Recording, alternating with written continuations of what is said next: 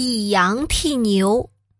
古时候，人们每到一定的日子，都要在庙里举行祭祀仪式，以表示对神灵的虔诚，求得神灵的庇佑。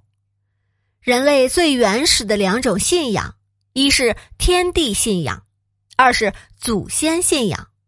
祭祀是人们幻想着与天地或者祖先沟通的一种方式。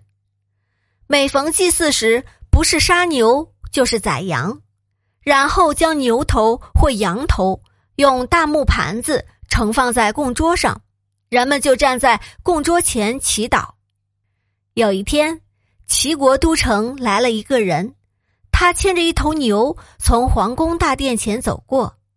这时，齐宣王正好看见了，命人叫住那个牵牛的人，问道：“你打算把这头牛牵到哪里去呢？”那个牵牛的人回答：“我要牵去宰了，用来祭钟。”齐宣王看了看那头牛，说：“这头牛本没有罪，却要白白的去死。看他那吓得颤抖哆嗦的样子，我真不忍心呐，把他放了吧。”那个牵牛的人说：“大王，您真慈悲，那就请您把祭钟这项仪式也废除了吧。”祭中怎么可以废除呢？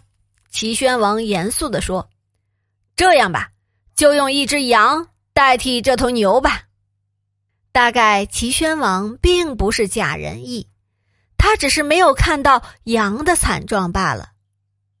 齐宣王因为看见了牛颤抖哆嗦的样子，所以感到不忍心，产生了同理心，对羊却没有这种感觉。由此可见。同理心是有一定条件的。